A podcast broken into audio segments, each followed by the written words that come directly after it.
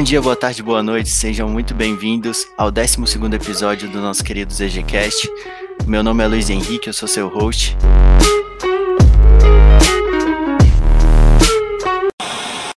E no episódio de hoje nós, nós temos como tema falar sobre gerência de configuração.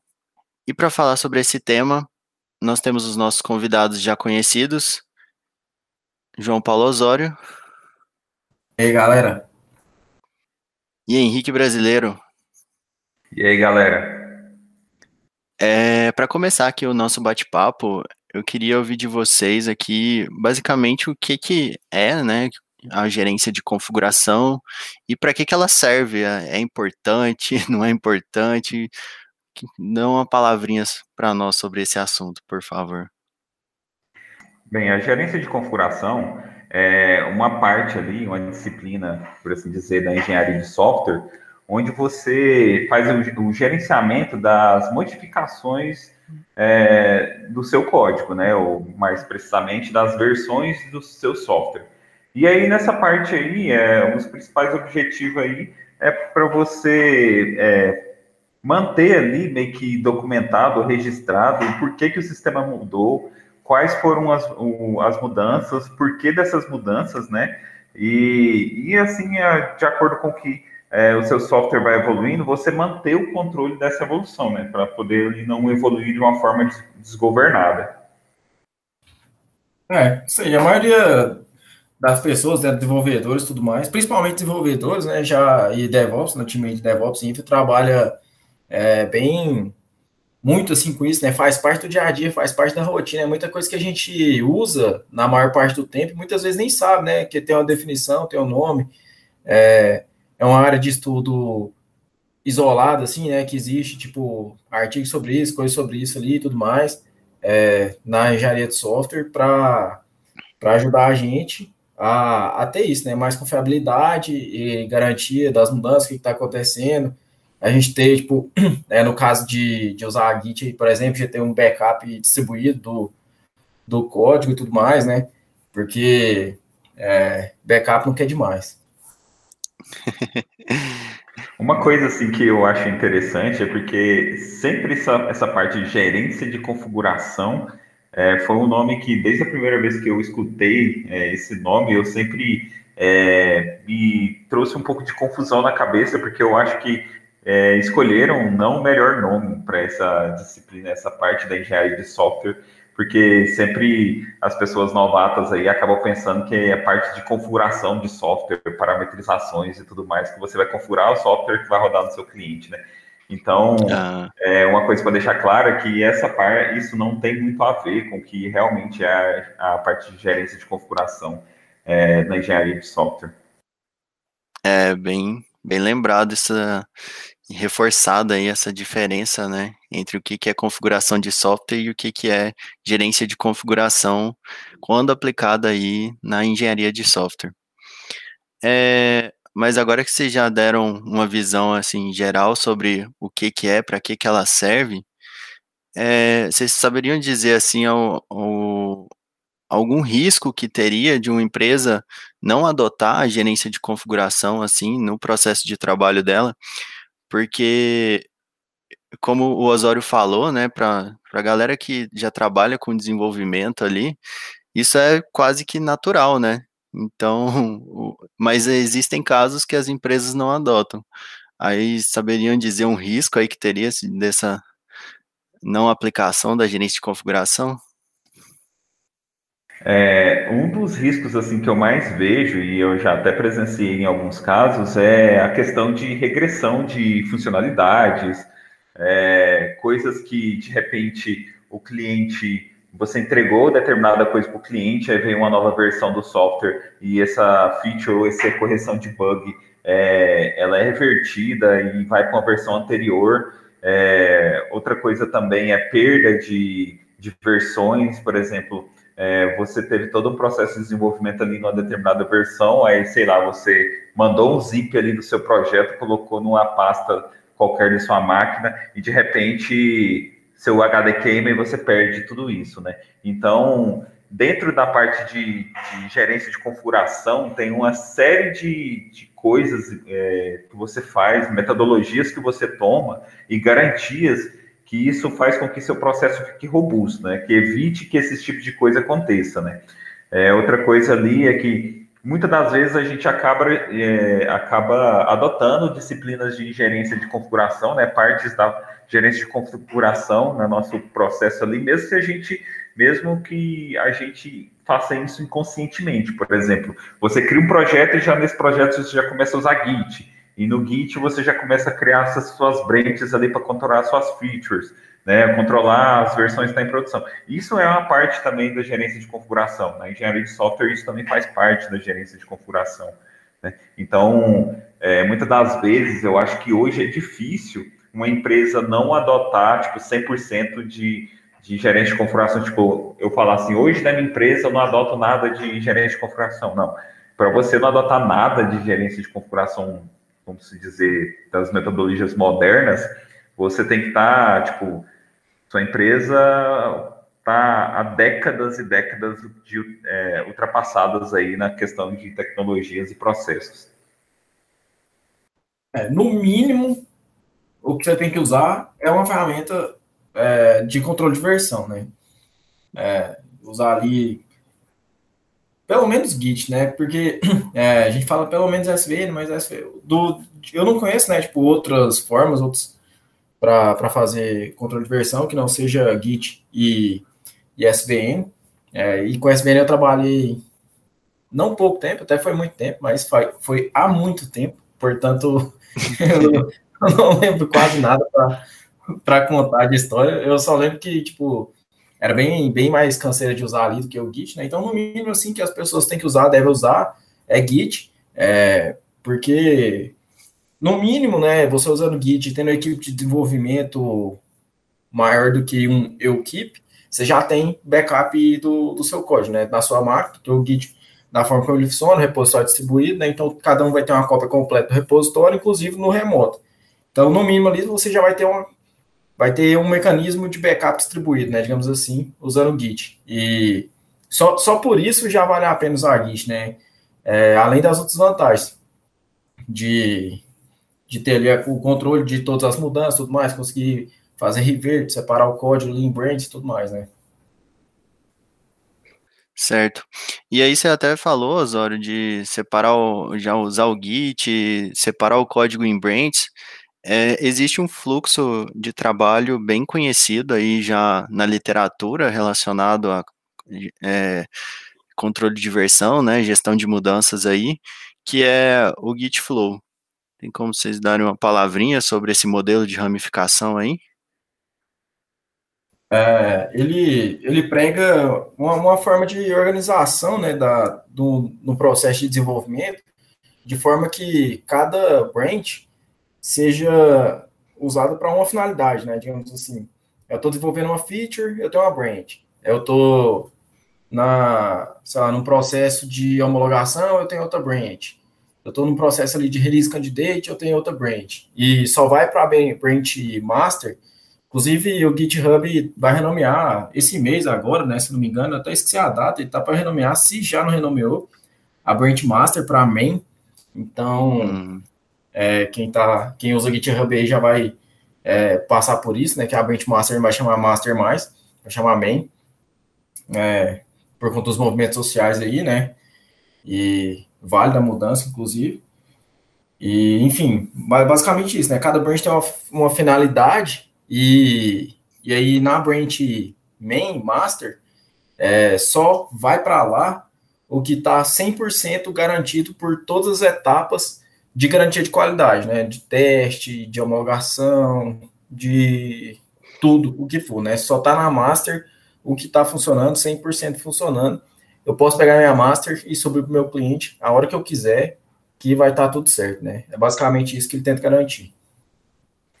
É, o, de forma simplista aí, a gente tem vários outros tipos, né? A gente tem Git Flow, GitHub Flow, Git, GitLab Flow, OneFlow, qualquer uma dessas metodologias aí, ou próximo delas, né? Por exemplo, aqui nas EG Soluções a gente, a gente usa uma, uma, meio que um Git Flow é, modificado ali para atender os nossos cenários, né, os nossos processos, mas você seguindo algo desse tipo, é, tendo uma, um fluxo de desenvolvimento ali com as suas branches é, de acordo com que atende de forma organizada o desenvolvimento e correção de, de bugs no seu software, né? Porque ali no Gitflow, por exemplo, ele, ele meio que cita ali que você tem que ter é, as suas tags né, de produção, que são versões que estão em produção, você tem uma, uma branch ali que é a branch de desenvolvimento, todas as novas features e correções de bugs são mergeadas para aquela branch de desenvolvimento, e aí tem a etapa de homologação e teste, da onde que isso vai para a branch main ou master, né? E aí, você seguindo mais ou menos um, uma dessas metodologias aí que eu citei, ou algo semelhante, é, você vai ter um, um, certo nível de sucesso quando você for trabalhar com toda essa parte de, de gerência de versões e correções e novas implementações. Nesse, nesse ponto que você falou, assim, de, de ter sucesso, né, nesse processo, é, o que, eu queria que você detalhasse nesse aspecto, tipo, seria a gente conseguir ter uma rastreabilidade de mudança, é mais nesse sentido? É, você ter uma organização do que realmente está indo é, para produção ou indo no processo de desenvolvimento, por exemplo é, você saber que em determinada branch você tem é, determinada feature sendo implementada nela, né, por exemplo, e aí você sabe ter a rastreabilidade de como é que está o, o, isso no andamento do processo. Isso já foi, já está a partir da branch de desenvolvimento, se está em homologação e tudo mais. Porque às vezes assim você pode pensar que de uma forma mais desorganizada, você de repente tem a branch master, por exemplo, e você simplesmente vai desenvolvendo tudo em cima dela, né? Você, uhum.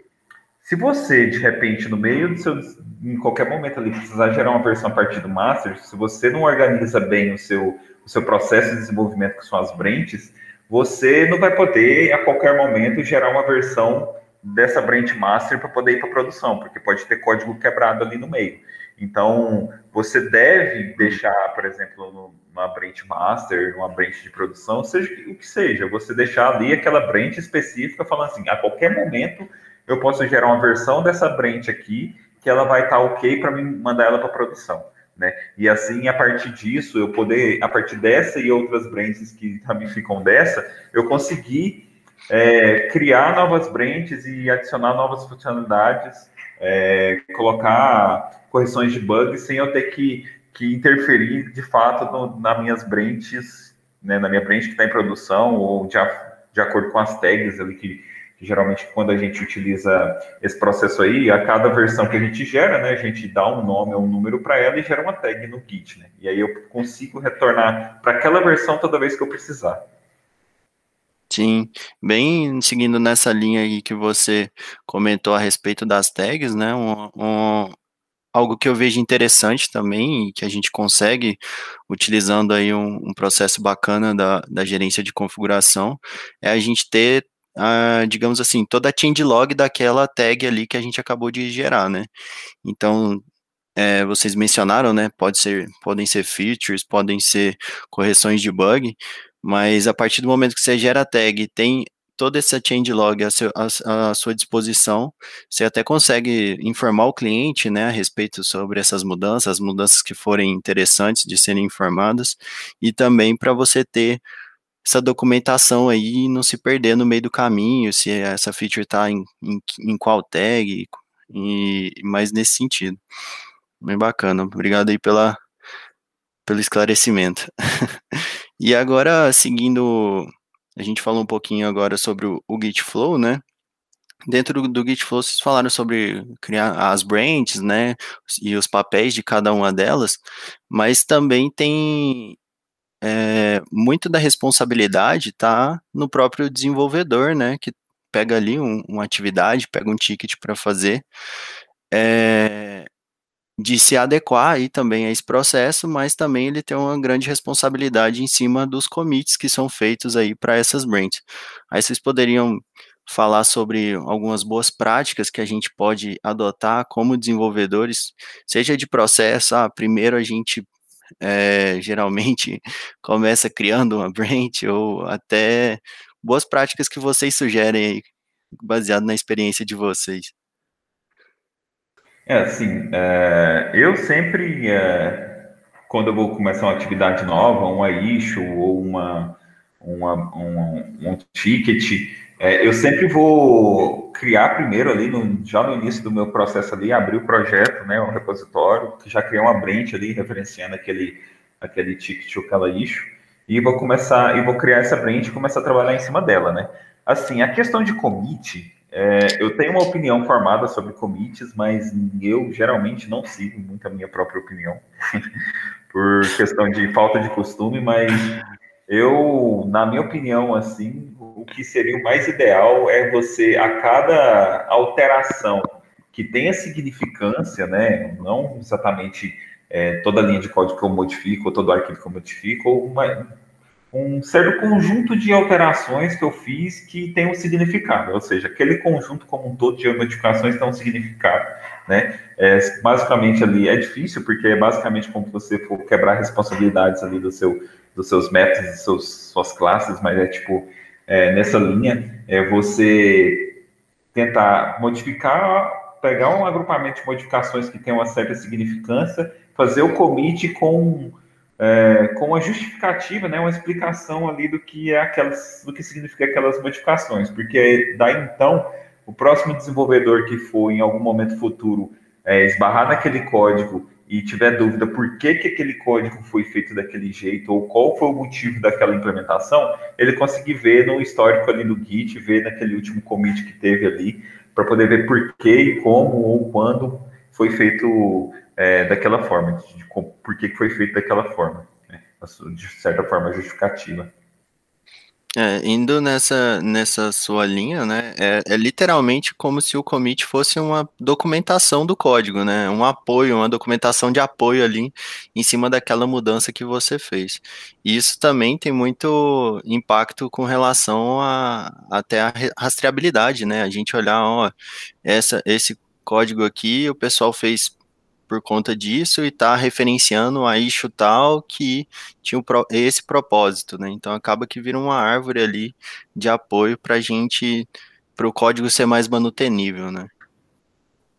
É, é que nem, assim, um pouco segundo o que o Brasileiro falou aí, né? Tipo, todo, todo ticket, toda issue que você for fazer, você cria um branch, faz nela, faz separado. E, e aí é tipo tudo relacionado, né? E aí, não é você quem vai fazer o merge ou o rebase no, na master, né? É alguém, o outro vai fazer a revisão para fazer o merge da, da sua branch na master. Vai aprovar o seu, seu pull request lá. Não é você, alguém que fez a revisão para ter mais um, uma etapa de, de uma outra checagem, né? Porque a gente está sujeito a, a cometer erro, né? Todo mundo. E, e assim, descendo o nível um pouco, né? Tipo, da mensagem do commit mesmo, assim, efetivamente é uma prática que, que a gente está adotando, tentando adotar em algumas, algumas equipes, né? Usar, parece que o nome agora, acho que é Conventional Commits, vai semantic commits, algo do tipo assim, né? Então, é, cada commit que você vai fazer, é, na, na, mensagem do commit, ela tem um padrão e, e ali você vai dizer se está é, tá corrigindo alguma coisa, se era bug, se é uma feature, se é uma mudança major, né? Tipo, day drop numa coluna do banco, pô, mudança major.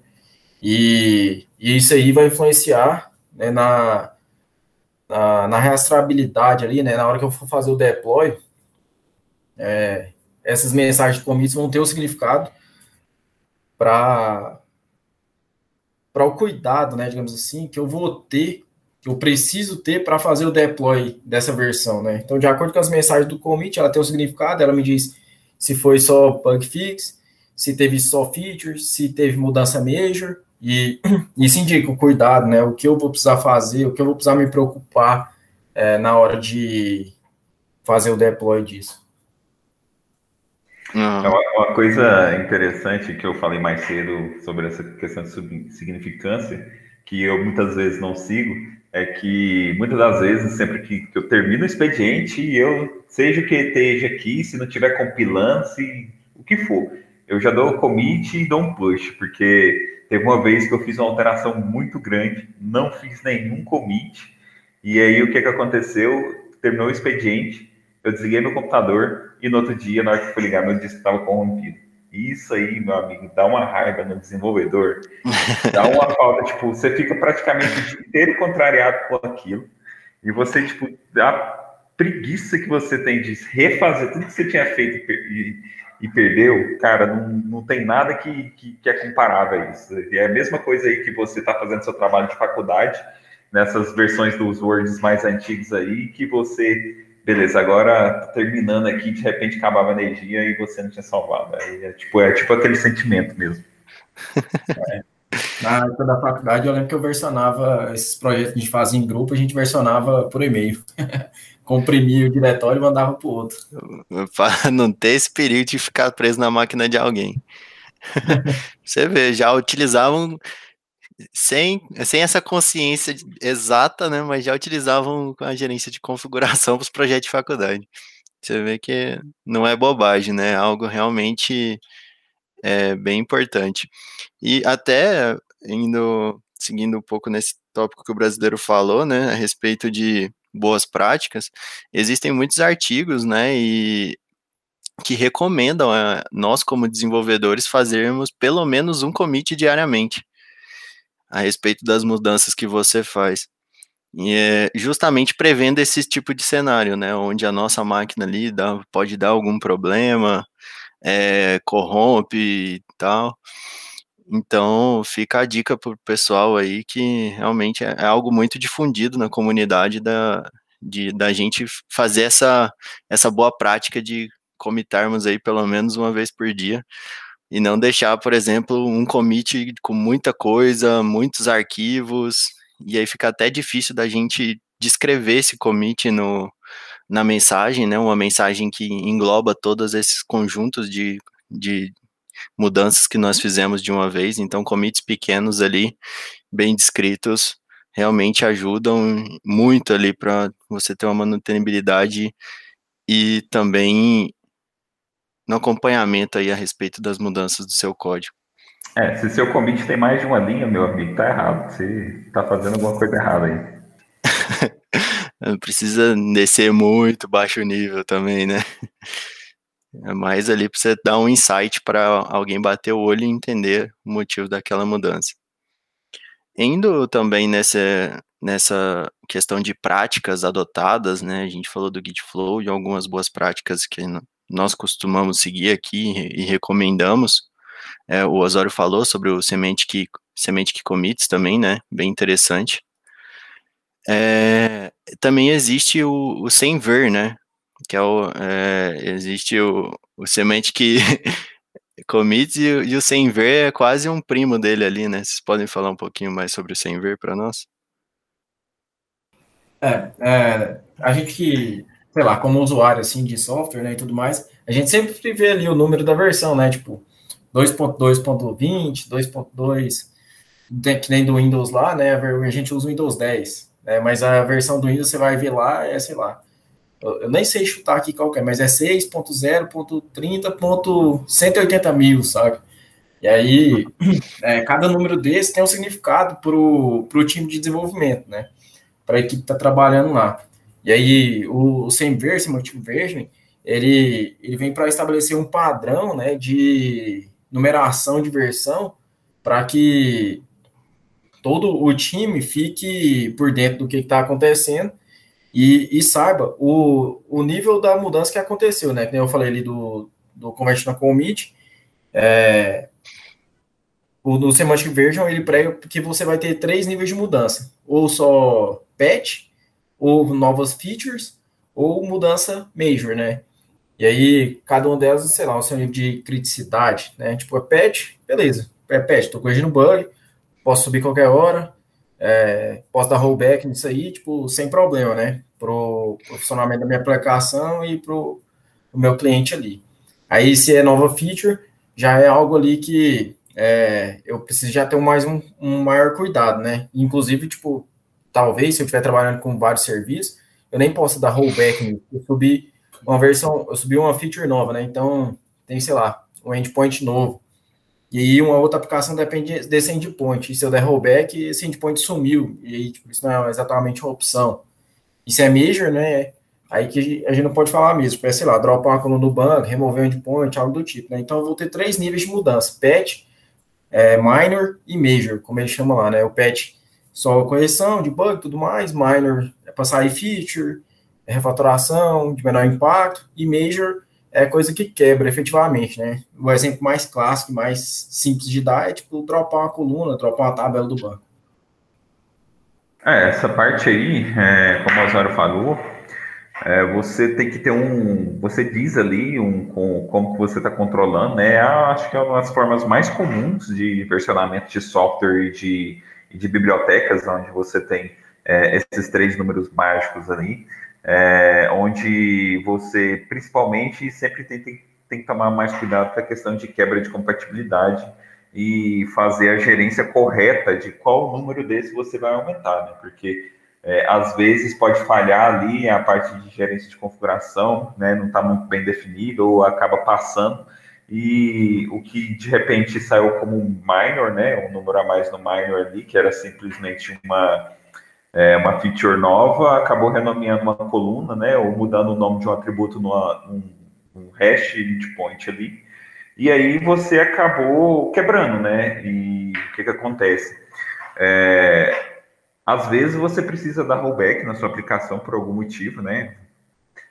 Teve algum cenário em produção que a gente sabe que acontece que, que você não previa nos seus testes, né? Em todas as suas etapas de teste ali, você não previa esse tipo de situação e que começou a dar problema e você tem que dar rollback, né?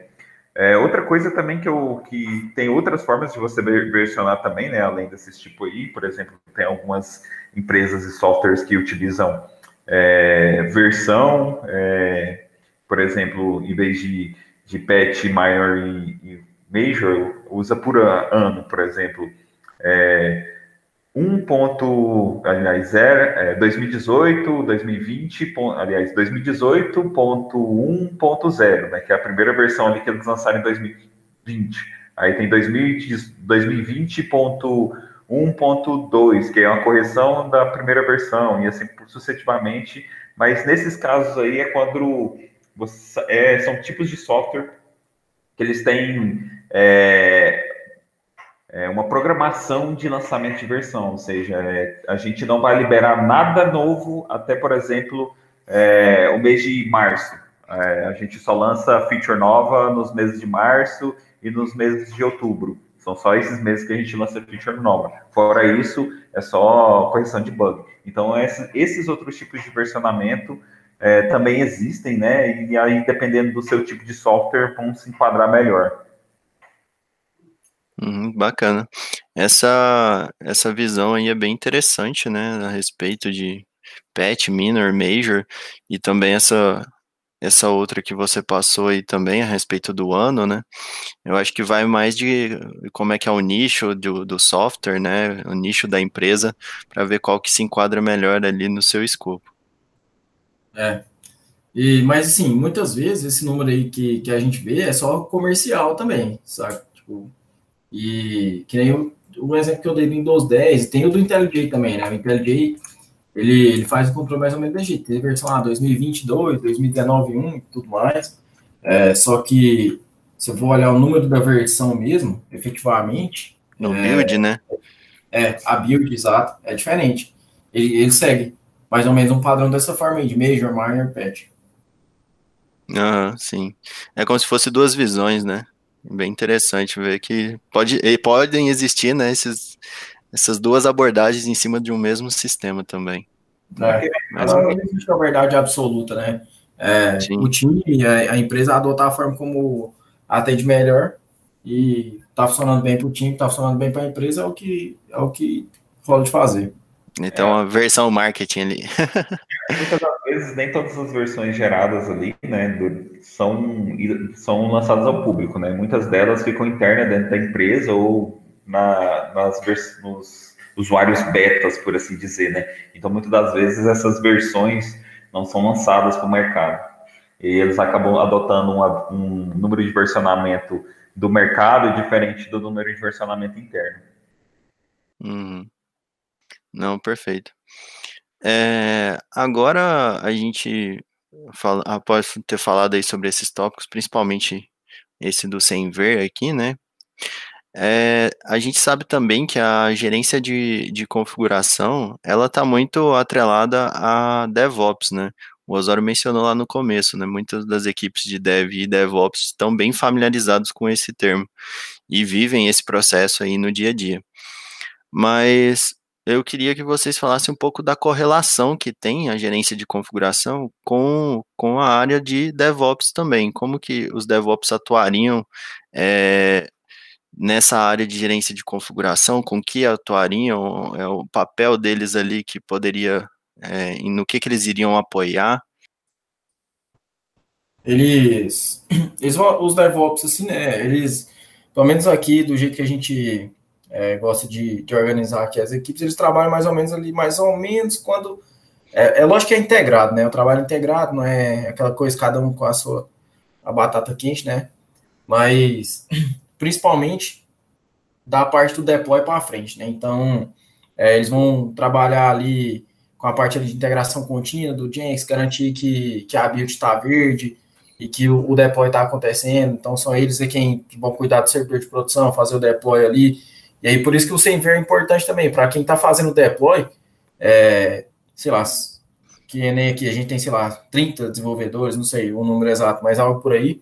E aí, beleza, 30 pessoas fizeram, produziram código ali durante X tempo, e aí um cara vai fazer o deploy disso. E aí, tipo, se ele não tiver a menor ideia do nível de alteração que aconteceu ali, para ele ter, sei lá, um cuidado extra em algum outro ponto mais crítico, é muito ruim, né? Então, é, todo esse processo que tem que acontecer antes é para que, na hora que eu for fazer o deploy disso, seja da forma mais fácil, da forma mais rápida e, e da forma mais garantida possível, né?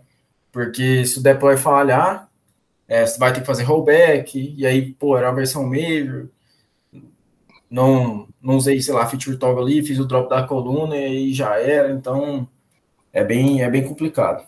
Então, é, acaba que todo esse processo, assim, é, é meio que feito, organizado e acontece para que na hora de fazer o deploy, na hora de entregar para o meu cliente o que eu produzi, passe tudo redondo e todo mundo está ciente do que aconteceu. E, além de tudo, né, fazer o backup. no caso de usar a Git, fazer o backup, porque é, porque senão a gente vai ter que chamar o Faustão e falar, tá pegando fogo, bicho.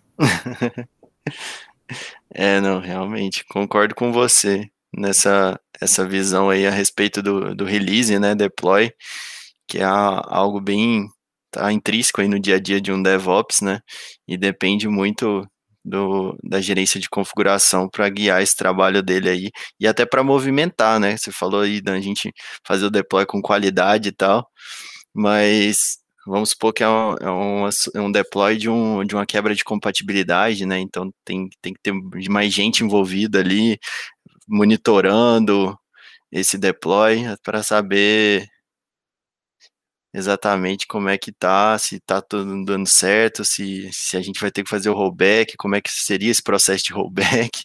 Esperamos que não seja necessário, né? Mas bacana.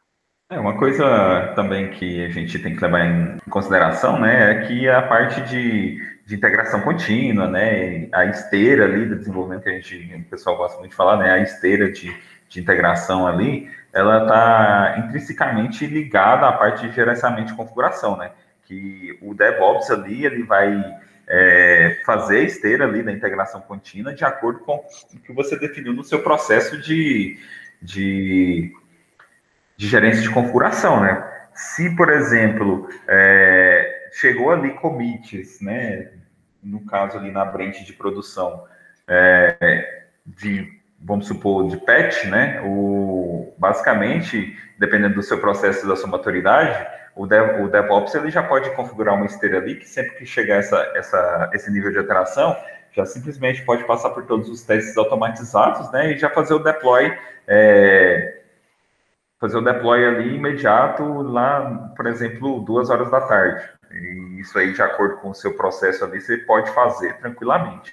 Agora, se já chega um minor ali, aí, por exemplo, você já vai ter que fazer essa subida de versão durante a noite, ali quando não tem nenhum processamento sendo executado no momento, né, onde você tem a segurança de que você pode derrubar é, o serviço ali que está em, em, execução. Agora, quando já chega uma versão major, aí você já tem que ter maior planejamento, tem que ver se, se é viável, por exemplo, dependendo da sua aplicação, fazer um backup, fazer backup, para poder fazer esse tipo de subida de versão e ver se é necessário, por exemplo, em alguma etapa da, da esteira ali de, de integração, alguém chegar ali e fazer um teste básico ali de logar na aplicação de, de que está ali pronta para ser é, para subir, produção fazer o deploy e ver se está meio que básico ele funcionando manualmente ou alguma coisa do tipo, né? E subir em produção é, e aí, de acordo com o seu processo né, de gerência de configuração, o DevOps vai poder fazer essas automações. Sim, sim, esse papel da automação realmente é bem importante e a gente sabe que, que é uma parte que o ideal é ser automatizada, né? Como você mencionou a respeito da esteira, né? A gente tem os, as etapas do processo, sabe o que, que precisa fazer, então por que não automatizar, né? O, o, o quanto for possível e seguro, né?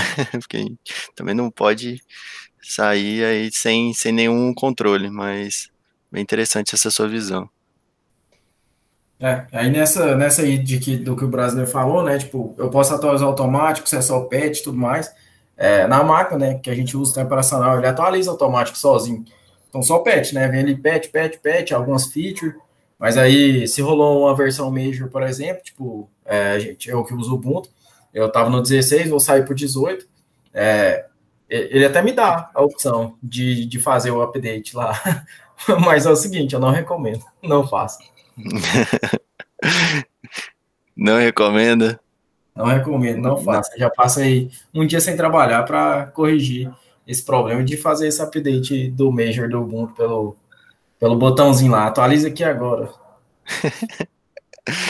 é, realmente. Fica a dica aí para vocês tomarem cuidado. Bom, pessoal, para esse nosso bate-papo, é, nós já falamos um bocado aí sobre gerência de configuração. Espero que, caso vocês nunca tivessem ouvido falar esse termo anteriormente, né? Acredito que seja bem difícil a gente da área de TI aí, mas tenha esclarecido para vocês de algumas o que que é, para que que serve, a motivação, né, que a gente tem em usar algumas ferramentas que são bem conhecidas aí no mercado, porque é, qual é o risco da gente não adotar, né, e ficar refém ali de uma máquina que tem todo o código da empresa ali, o código fonte do sistema e der um problema, pode ser uma dor de cabeça danada ou até um código de alguma atividade sua, né, conforme o brasileiro mencionou, perdeu dias e dias aí de trabalho porque não fez o commit o disco corrompeu. Falamos um pouquinho aí sobre o, o Git Flow e algumas boas práticas ao redor do, e responsabilidades que a gente tem como desenvolvedor a respeito aí também do, dos commits, né? Falamos sobre o Semantic Commit e também o Semantic Version, que é o Semver. E no fim falamos aí essa correlação, né, e, entre a gerência de configuração e a área de DevOps que estão aí juntas também para conseguir fazer uma entrega de contínua e com qualidade para os nossos clientes final. Bom, então muito obrigado, Osório aí pela participação. Falou, valeu, prazer participar aqui de novo. Aí, só se você que está ouvindo a gente já usou Git e SVN e prefere SVN, manda mensagem aí para a gente, que a gente quer saber por quê. realmente é, eu, eu estaria muito curioso para ouvir os motivos aí de, do porquê usar SVN no lugar de Git. Realmente. Muito obrigado, brasileiro, pela participação também. É um prazer participar aqui novamente. É, e eu espero que depois desse episódio aí, você que esteja ouvindo, é, pare de colocar seus projetos no Dropbox, fazer suas alterações, anotar no caderninho as linhas que você alterou para você mandar para o seu coleguinha para juntar as, as alterações suas com a dele. Hein? Então fica a dica. Cada um tem a gerência de configuração que merece. Então é isso, pessoal. Muito obrigado por nos ouvirmos até aqui e até o próximo episódio. Meu nome é Luiz Henrique e me despeço aí de vocês. Valeu, falou e até mais.